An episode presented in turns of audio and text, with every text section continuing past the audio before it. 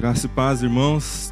Quero te convidar, antes de mais nada, para a palavra do Senhor, Evangelho de João, capítulo 19.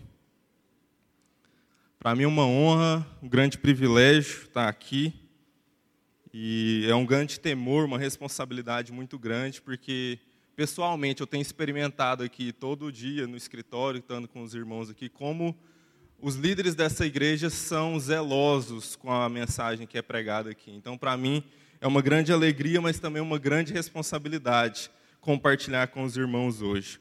Antes da gente entrar propriamente no texto bíblico, só falar mais uma coisinha a respeito da nossa série de outubro, que começa no próximo domingo, que talvez você está pensando ali pelos temas que a gente vai né, falar de política, debater aqui, candidato X, Y, qual reforma que é boa na verdade, a gente vai ressignificar os temas da reforma que estão tão em voga na nossa sociedade e o que, que ela significa para nós como cristãos, não somente para os candidatos, não somente para a gente votar, mas para a nossa própria vida como cidadãos, como representantes do reino de Deus aqui na terra.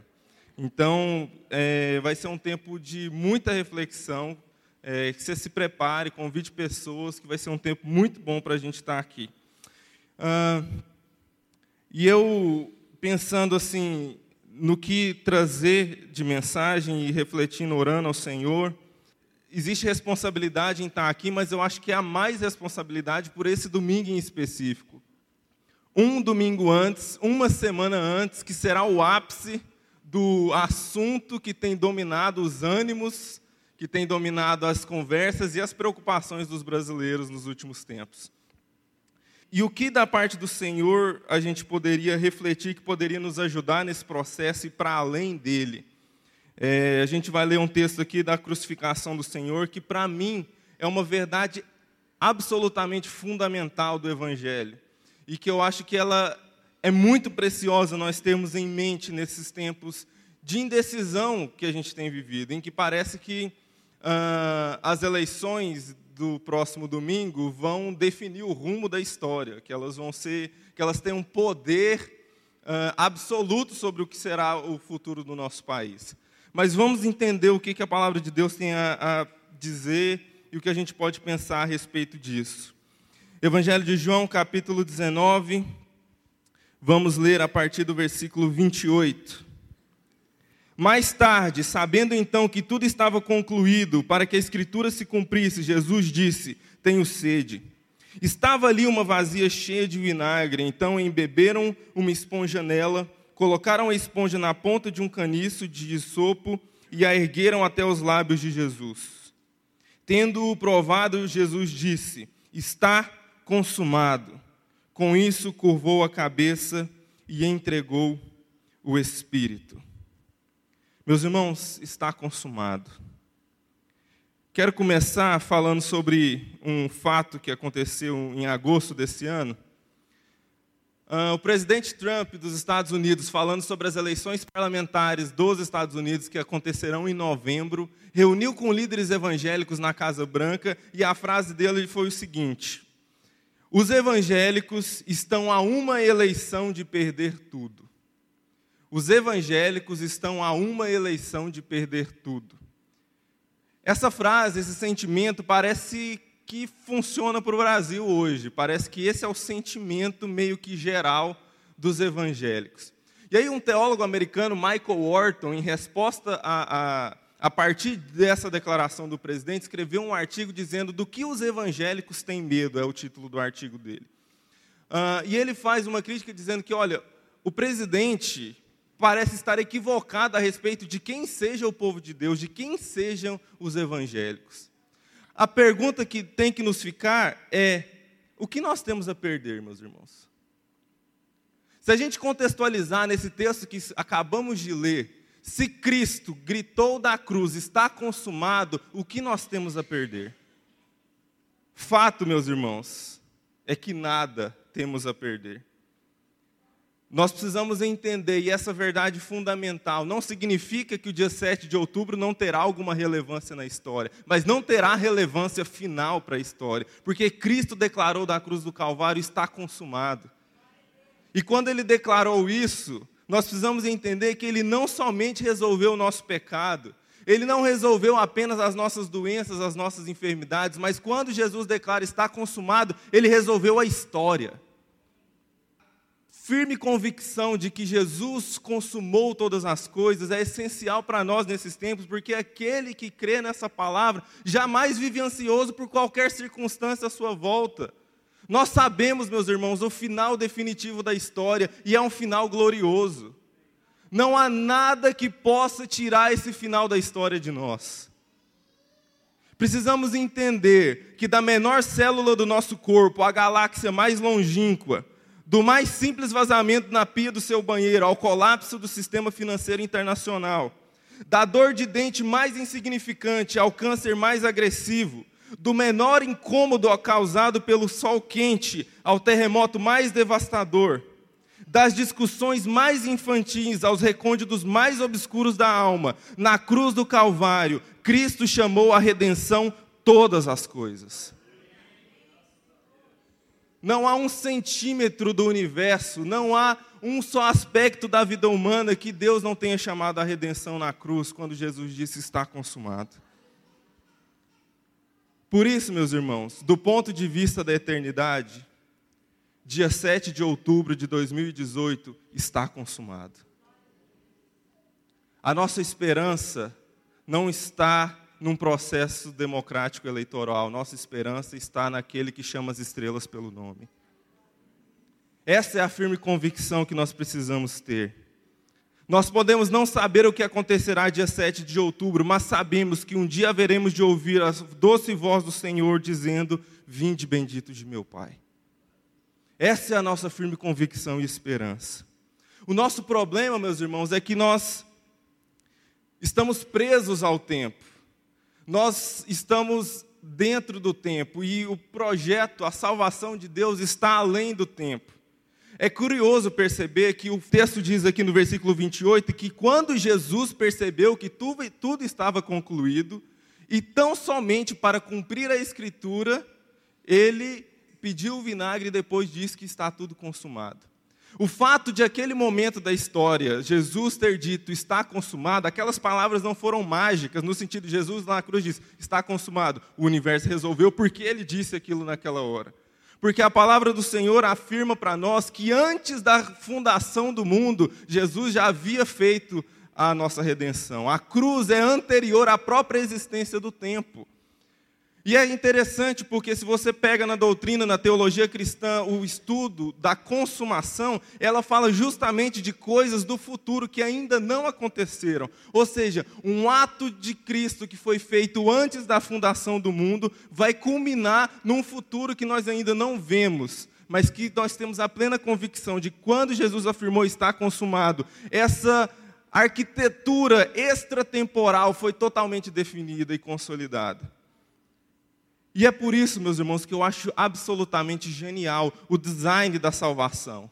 A maneira como Deus pensou, planejou e executou o seu projeto redentor para a sua criação. Pensa comigo por um instante.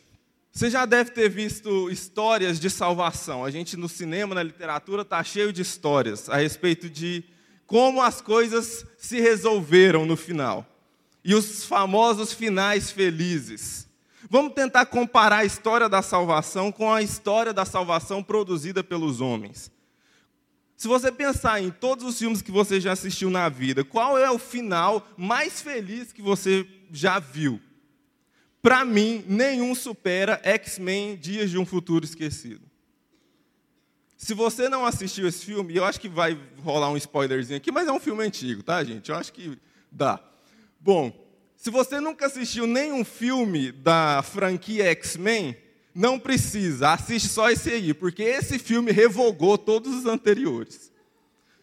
Todos os anteriores deixaram de existir por causa desse filme. Esse último filme foram criados robôs gigantes invencíveis programados para matar mutantes e não há possibilidade de escapar. No último esforço desesperados, eles pegam a consciência do Wolverine, envia para ele mesmo vários anos no passado para ele tentar impedir a criação dos robôs que vão matar ele. Depois de várias questões na narrativa, problema, tiro para lá e para cá, várias coisas, eles finalmente conseguem impedir a criação dos robôs. E aí a consciência do Wolverine é mandado de volta no futuro. Quando o Wolverine chega no futuro, tudo está lindo e maravilhoso. Todos os problemas dos filmes anteriores simplesmente desapareceram. Todos os mutantes que morreram no decorrer da história estão vivos de novo, estão bem felizes, dando aula na escola do professor Xavier. Tudo foi lindamente resolvido. Mas as histórias humanas sempre são incompletas. Porque se você assistir Logan, você vai, você vai descobrir que o final não é tão feliz assim. Mas por que eu estou dizendo isso? Para nós entendermos, comparando, que nós não temos um Salvador que, por descobrir um dia de repente que teve um problema, decidiu voltar no passado para tentar desfazer o problema, para tentar salvar. Nosso Salvador, antes que o próprio tempo existisse, planejou e desenvolveu essa salvação para que ela fosse completa para as nossas vidas. Não há um projeto de salvação tão bom quanto esse.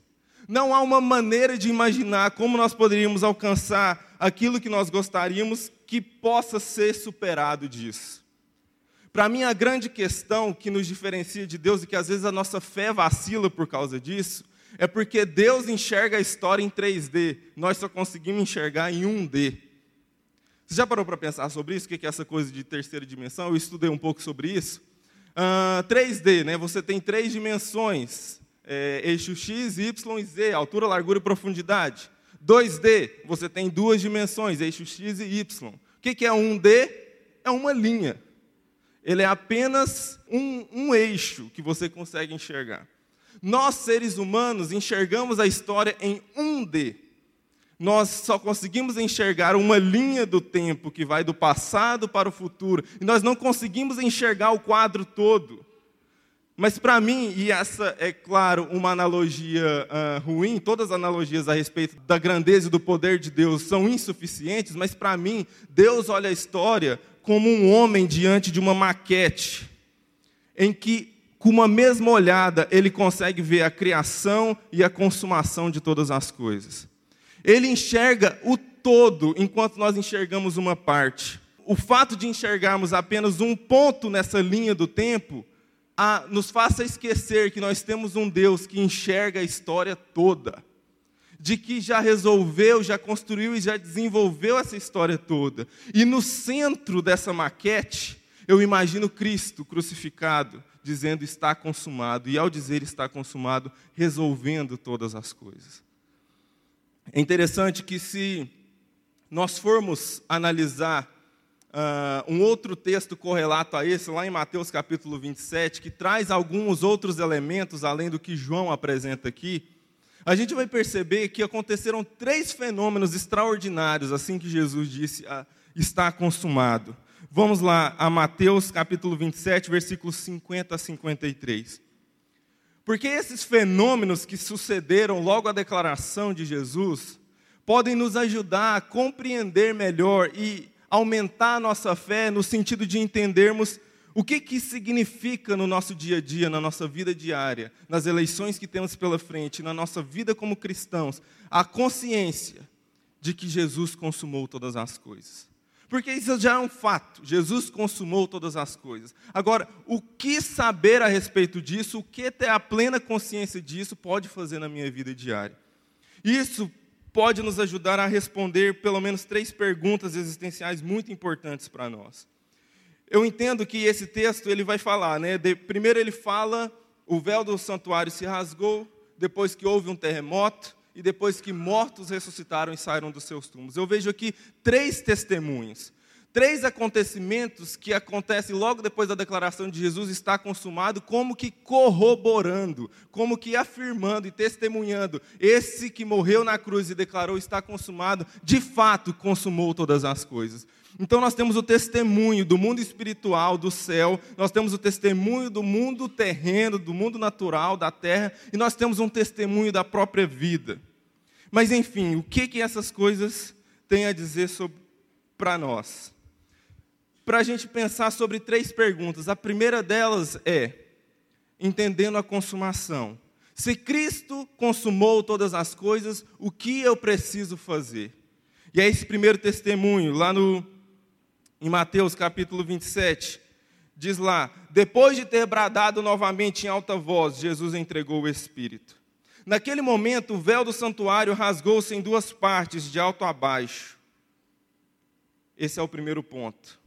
Depois a terra tremeu e as rochas se partiram. Depois os sepulcros se abriram e os corpos de muitos santos que tinham morrido foram ressuscitados. E saindo dos sepulcros, depois da ressurreição de Jesus, entraram na cidade santa e apareceram a muitos. Primeiro testemunho é o testemunho do mundo espiritual. Diz que o véu do templo, o lugar, o centro da adoração em Israel, rasgou de alto a baixo. O fato desse fenômeno ter acontecido nos ajuda a pensar sobre uma coisa: se Cristo consumou todas as coisas, o que, que eu preciso fazer?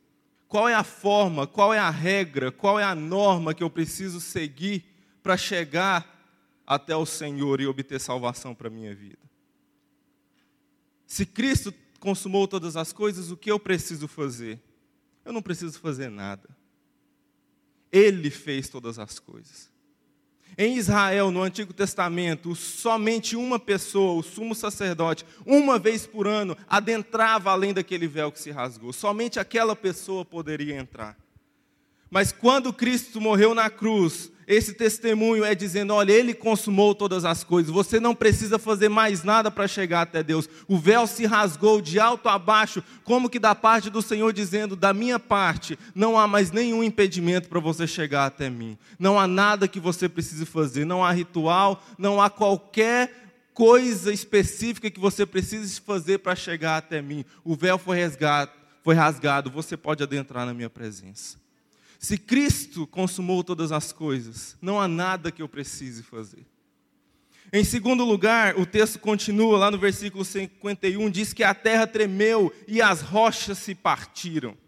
Um fenômeno natural extraordinário que aconteceu justamente por causa da morte de Jesus. Um testemunho da terra, do nosso mundo natural, como que dizendo: este homem, esse homem Deus, consumou todas as coisas. Isso nos leva a responder uma pergunta. Então, se eu não preciso fazer nada, já que Cristo consumou todas as coisas, então o que, que eu posso fazer? É interessante o fato desses, de em vários episódios nas Escrituras, Deus lidar com o mundo natural. Jesus lidar com o mundo natural, faz, andar sobre as águas, uh, e o fato de ter acontecido isso justamente logo depois de Jesus ter morrido na cruz, ter expirado, a terra tremer. Isso fala sobre coisas da nossa vida e das contingências do nosso dia a dia. O que que eu e você podemos fazer diante de um terremoto? O que que eu e você podemos fazer diante de um furacão? Correr. Se Cristo consumou todas as coisas e se existem contingências na minha vida, o que, que eu posso fazer para garantir, para tentar buscar a minha própria salvação? Absolutamente nada. A grande questão do que eu posso fazer, ela é anterior à própria consciência de que Cristo consumou todas as coisas, porque ela é um fato. Nós não podemos fazer nada para garantir a nossa própria salvação, a nossa própria sobrevivência. Você já deve ter ouvido várias vezes aquela expressão: você precisa entregar o controle da sua vida a Deus. Mas não é uma questão de entregar a Deus o controle da nossa vida, Ele já tem esse controle. A grande questão é nos livrarmos da ilusão de que temos qualquer controle sobre a nossa própria existência. Não há nada que eu possa fazer para garantir que amanhã cedo eu vou acordar e continuar respirando. Não há nada que me garanta que um dia um terremoto não vai acontecer, uma catástrofe natural vai acontecer e ela vai me atingir. Mas Cristo consumou todas as coisas. E eu posso entender que, mesmo que hajam terremotos, mesmo que hajam furacões, mesmo que eu seja atingido por um câncer, Ele consumou todas as coisas e eu confio nele para a minha redenção final.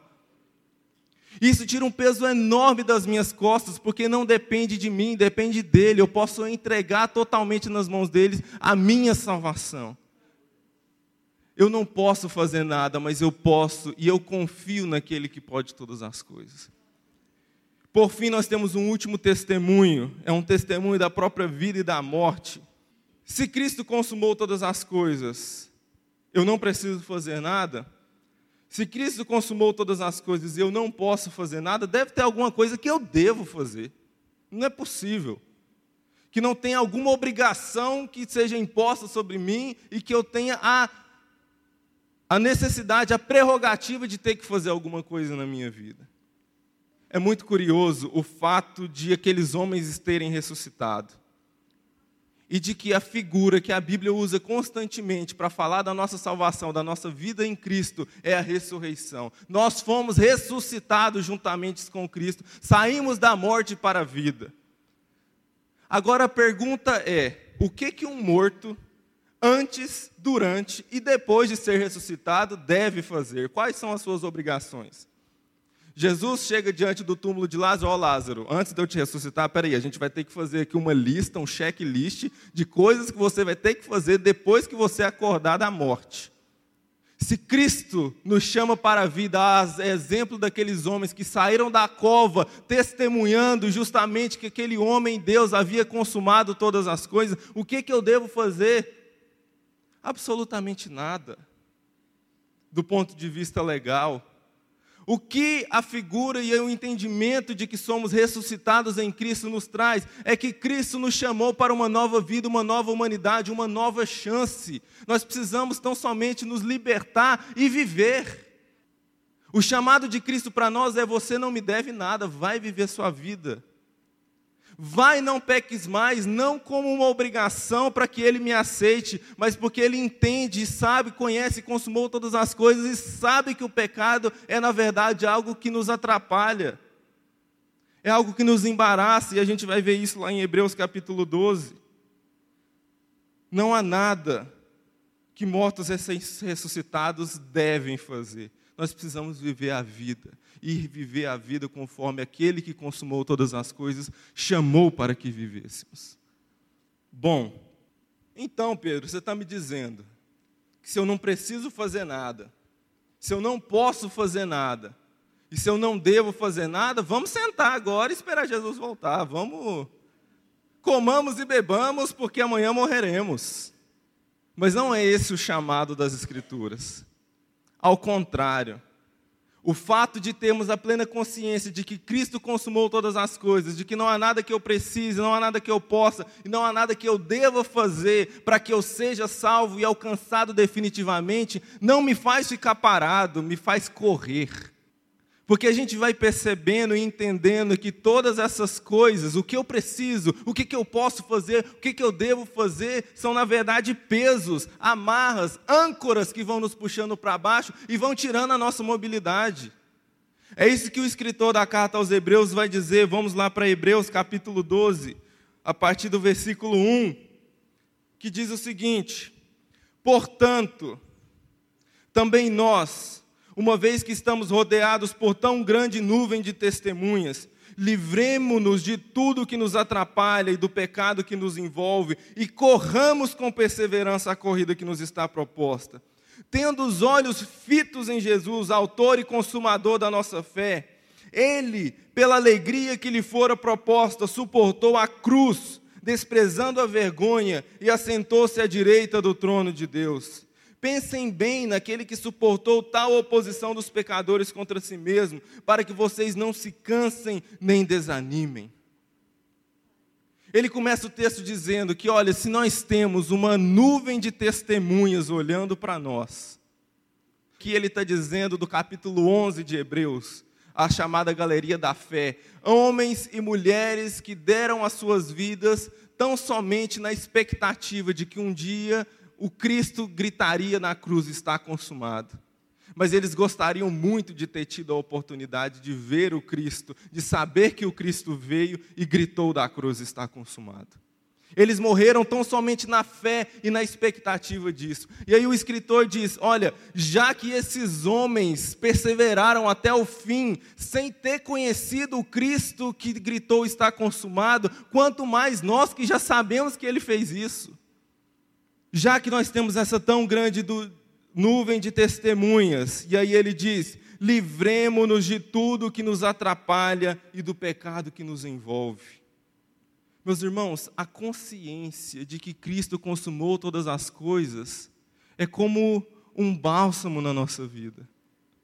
É como um refrigério, é como tirar uma mochila pesada das costas, porque eu entendo que se Ele consumou todas as coisas, eu não preciso xingar o cara que me fecha no trânsito, porque no final das contas não importa. No final do livro está escrito que eu vou ser transformado num corpo glorificado. Não importa se o cano da pia estourou, eu posso arrumá-lo. Não importa se as condições de vida que eu vivo agora não são exatamente as que eu quero, Ele consumou todas as coisas. Nem olhos viram, nem ouvidos ouviram, nem jamais penetrou no coração humano aquilo que nos aguarda. Todo o resto, meu irmão, é supérfluo. Todo o resto é passageiro, todo o resto não vale a pena. E às vezes nós nos pegamos com tantas picuinhas. Nosso coração fica carregando gente, arrastando, porque eu não consigo liberar perdão para ela. Mas, meu irmão, Deus consumou todas as coisas, libera o fulano. Tira esse peso que você está arrastando dentro do seu coração. É por isso que Cristo insiste, a palavra do Senhor vai dizendo constantemente: por que, que você está andando ansioso, meu filho? Eu alimento os passarinhos, eu visto a erva do campo, eu consumei todas as coisas, não tem nada que você precise se preocupar. E a gente vai tirando, à medida que a nossa consciência vai sendo cheia dessa fé, dessa convicção de que Ele já terminou todas as coisas, nós podemos nos livrar de tudo isso, ficar leves e correr a carreira que nos está proposta. Agora eu entendo que não é sobre mim, o meu problema, Ele já resolveu, Ele já consumou. A minha parte, a minha tarefa, o meu trabalho agora é fazer outros enxergarem que Ele já fez todas as coisas a minha vida já está resolvida. Eu preciso fazer, ajudar o meu irmão a enxergar que a vida dele foi resolvida. Uma vez que eu enxergo que o meu está resolvido, eu posso ser instrumento de Deus para resolver o do outro. E essa é a carreira que nos está proposta. E à medida que eu fico pensando nas minhas coisas, à medida que a minha consciência de que Cristo já resolveu minha vida é limitada, eu vou ficando parado, eu vou ficando arrastado, eu vou ficando embaraçado e não corro com perseverança a carreira que ele me propôs. E aí o texto continua: tendo os olhos fitos em Jesus, autor e consumador da nossa fé. Eis o segredo. Não é manter o olho fito no meu problema que eu estou vendo aqui pequenininho mas entender que a maquete toda já está montada e esse Cristo no centro já resolveu todas as coisas. Eu posso olhar firmemente para o Cristo, consumador de todas as coisas, e saber que o meu pequeno problema aqui agora não é nada. O quadro inteiro já está pintado, eu posso acordar e perseverar e viver a minha vida radiante, entendendo que se Ele consumou todas as coisas, eu não tenho nada a perder. E eu acho lindo essa parte final, que diz que pela alegria que lhe estava proposta, ele suportou a cruz. O Igor Miguel pregou aqui alguns domingos atrás falando sobre isso. De que cristãos não são abnegados, cristãos são ambiciosos. Eu não escolho me sacrificar, eu não escolho deixar coisas, abandonar coisas na minha vida, porque eu sou um abnegado, porque Deus precisa de uma vida derrotada em certo sentido, de uma vida derrubada, de uma vida em que eu só dou, dou, dou, em que eu sofro, sofro, sofro, como se Deus gostasse que nós sofrêssemos. Mas ao contrário, nós seguimos o exemplo de Cristo Jesus, que não suportou a cruz simplesmente porque a cruz era um fim em si mesmo, mas ele fez isso em troca de uma alegria futura maior e superior. Nós não deixamos as alegrias, os prazeres e as pequenas coisas dessa terra porque Deus gosta que a gente faz. Não, ele nós fazemos essas coisas porque temos uma alegria, um prazer e um tesouro maior do que esse. É trocar Fusca por Ferrari. É trocar uma pequena casinha aqui, do Minha Casa Minha Vida, por uma mansão celestial é entender que não significa deixar as coisas daqui, mas significa ganhar coisas superiores. Pensem bem naquele que suportou tal oposição dos pecadores contra si mesmo, para que vocês não se cansem nem desanimem. Em troca da alegria que nos está proposta, entendendo que na cruz do Calvário Ele consumou todas as coisas, eu posso viver, eu posso fazer as escolhas corretas, livrando-me de toda angústia, de toda preocupação, e tendo gás, tendo força para avançar naquilo que o Senhor propôs à minha, à minha dianteira, à minha frente. Vamos orar? Ah, Senhor, que glória, que esperança, Senhor, que magnificência indizível da Sua parte, Senhor. O fato de, antes da fundação do mundo, Cristo ter morrido por nós na cruz. O fato de que em Cristo, não somente a mentira que eu contei, não somente o perdão que eu não liberei, mas todas as coisas na minha vida e no universo foram definitivamente consumadas. Que segurança, Senhor. Saber que em Ti não há sombra de dúvida nem de variação, de que o Senhor me formou no ventre da minha mãe de modo maravilhoso, e de que todos os meus dias foram escritos e contados quando nenhum deles ainda havia. E de que o Senhor, ó Deus, nos desembaraça das picuinhas do dia a dia, dos tropeços, dos pecados que nos arrastam para baixo. Ah, Senhor, que esperança maravilhosa nós temos em Ti. Que nessa manhã, Senhor, os nossos corações sejam reaquecidos pelo Senhor. Que a viva lembrança, que a visualização nítida de que o Senhor consumou todas as coisas possa invadir o nosso espírito nessa manhã. E que convictos de que em Ti tudo já está resolvido, acertado e definido, nós possamos desembaraçar-nos de tudo que está à nossa volta e correr com perseverança a carreira que o Senhor nos propôs. Que possamos, ó Deus, ter a firme convicção de que a nossa própria vida o Senhor já resolveu. E assim possamos nos levantar, ó Pai, para ir atrás daqueles que ainda não foram conscientes de que o Senhor resolveu. Ah, Senhor, tira os nossos olhos de nós mesmos, das nossas necessidades, das nossas culpas, dos nossos medos. E que, ó Deus, encorajados por essa maravilhosa graça, possamos avançar em direção ao outro. Possamos, ó Deus, arregaçar as mangas e ir, ó Deus, viver como o Senhor nos ensinou a viver. Não como quem desfere socos no ar, ó Deus, mas tendo a plena convicção de que estamos deixando coisas piores para alcançar coisas superiores de que não estamos sendo pouco ambiciosos, não querendo coisas boas que as pessoas querem aqui nessa terra, mas somos ambiciosos no Senhor ao querer aquilo que é superior, está acima de todas as coisas. Faz essas obras no nosso coração nessa manhã. Enche de fé o nosso coração, de plena e radical convicção na obra redentora de Cristo Jesus para que motivados, para que cheios, para que preenchidos do Senhor, possamos viver e correr a carreira que o Senhor nos deu para correr. Essa é a nossa oração, ó Deus. Derrama a tua graça sobre nós. Oramos no nome para a glória de Jesus.